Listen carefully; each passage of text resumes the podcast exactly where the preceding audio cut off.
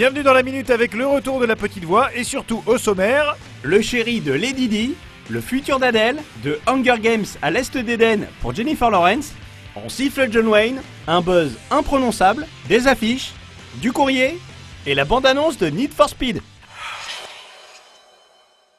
Et c'est tout Show Live from Paris où on a rencontré l'équipe de Diana, autrement dit les dernières années de la vie de la princesse de Galles racontée par Oliver Hirschbiegel. L'homme qui juste avant nous avait raconté les dernières heures d'Adolf Hitler dans la chute. Et je vois pas du tout quelle conclusion en tirer. Ne t'aventure pas sur ce terrain-là, cher ami, surtout que Lady Di est un sujet très touchy. En Grande-Bretagne, le film a d'ailleurs été très sévèrement accueilli. I wouldn't say like um, we, we were expecting absolute vitriol.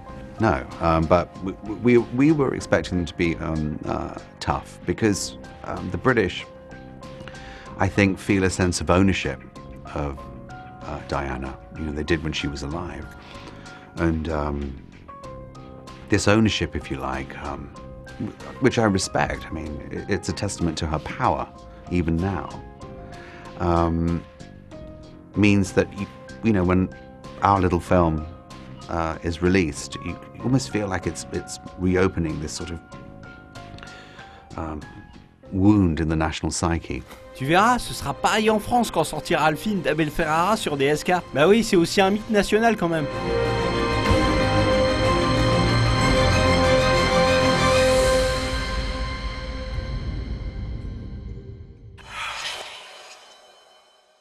Du côté des news, quand une héroïne de film de Keshish rencontre une autre héroïne de film de Keshish, qu'est-ce qu'elle se raconte Euh, des histoires de Keshish. J'ai cru comprendre que les tournages du monsieur étaient plutôt riches en anecdotes. Oui, bah sois pas mauvaise langue, surtout que c'est une belle histoire. Sarah Forestier qu'on avait découverte dans L'Esquive s'apprête à réaliser son premier long métrage, une histoire d'amour intitulée M, avec dans le rôle principal Adèle Exarchopoulos, la révélation de la vie d'Adèle. Ce qui serait top, c'est que la musique soit composée par Avia Herzi. Bah ouais, l'héroïne de la graine et le mulet.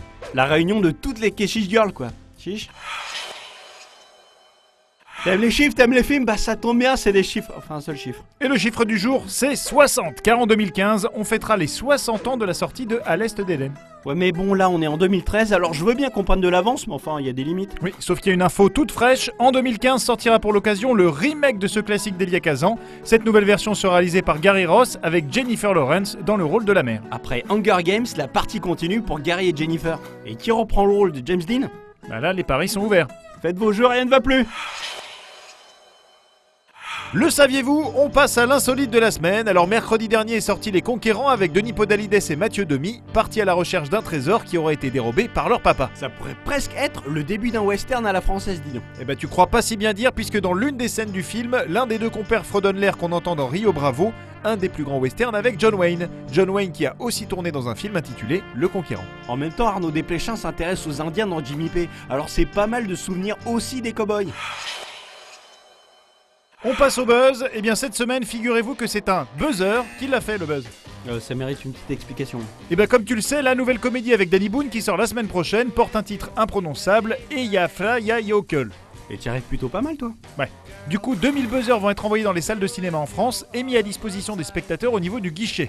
Chacun pourra agiter sa petite boîte d'où sortira le titre du film, comme ça, pas besoin de prononcer Eyafla Ya Yokel. Franchement, tu t'en sors super bien. Hein. Elle dit, tu voudrais pas aller devant les caisses de cinéma pour donner un petit coup de main aux gens? Et puis ça te permettra d'arrondir tes fins de mois. Hein. Répète encore. Eyafla Yokel. Il n'y a pas eu le coup. Eia Fiatla Jökull. Sinon, dites le volcan. Comme chaque semaine, on fait le tour des nouveaux posters et ça se bouscule du côté des affiches. Et attention, il y a du concept. Bon, du côté de Blood Ties de Guillaume Canet, on a une affiche par star. C'est classique, mais ça a de la gueule. Pour celle du cinquième pouvoir, le film sur l'affaire Assange, on a droit à des posters héros et des posters traîtres. Rapport à l'ambiguïté des personnages, c'est raffiné. Hein. Et enfin, sur les posters du remake de All Boy, Josh Brolin se retrouve face à différents événements de l'histoire américaine. Car dans le film, il a été enfermé pendant 20 ans. Moi je dis fortiche. Dans le courrier cette semaine, Culture Blue ou Culbuté pour les dyslexiques nous demande des nouvelles des projets de Guillermo del Toro. Alors alors, quelque chose de spectaculaire et de grandiose? Non, mais un truc très sympa puisque le réalisateur de Pacific Rim sera l'un des créateurs de l'épisode de Halloween des Simpsons. Il signera même le gag du canapé du générique au début là. Trop fort. Mais Enfin, s'il rentre dessus, parce que quand même Guillermo. Bref. Sinon, Manodé nous demande des nouvelles de Kate Blanchett. Alors déjà Mado, tu files voir Blue Jasmine, parce que c'est un festival Kate Blanchette. Et l'info, c'est qu'elle va prochainement passer derrière la caméra pour adapter le roman néerlandais Le Dîner. Là, c'est carrément un festin Kate Blanchette. Allez, il est l'heure de se quitter. Et maintenant, on attache sa ceinture car voici les premières images de Need for Speed, l'adaptation du célèbre jeu vidéo qui sortira dans nos salles le 16 avril 2014. Eh ouais les gars, parce qu'il n'y a pas que Fast and Furious dans la vie. Enjoy et à très vite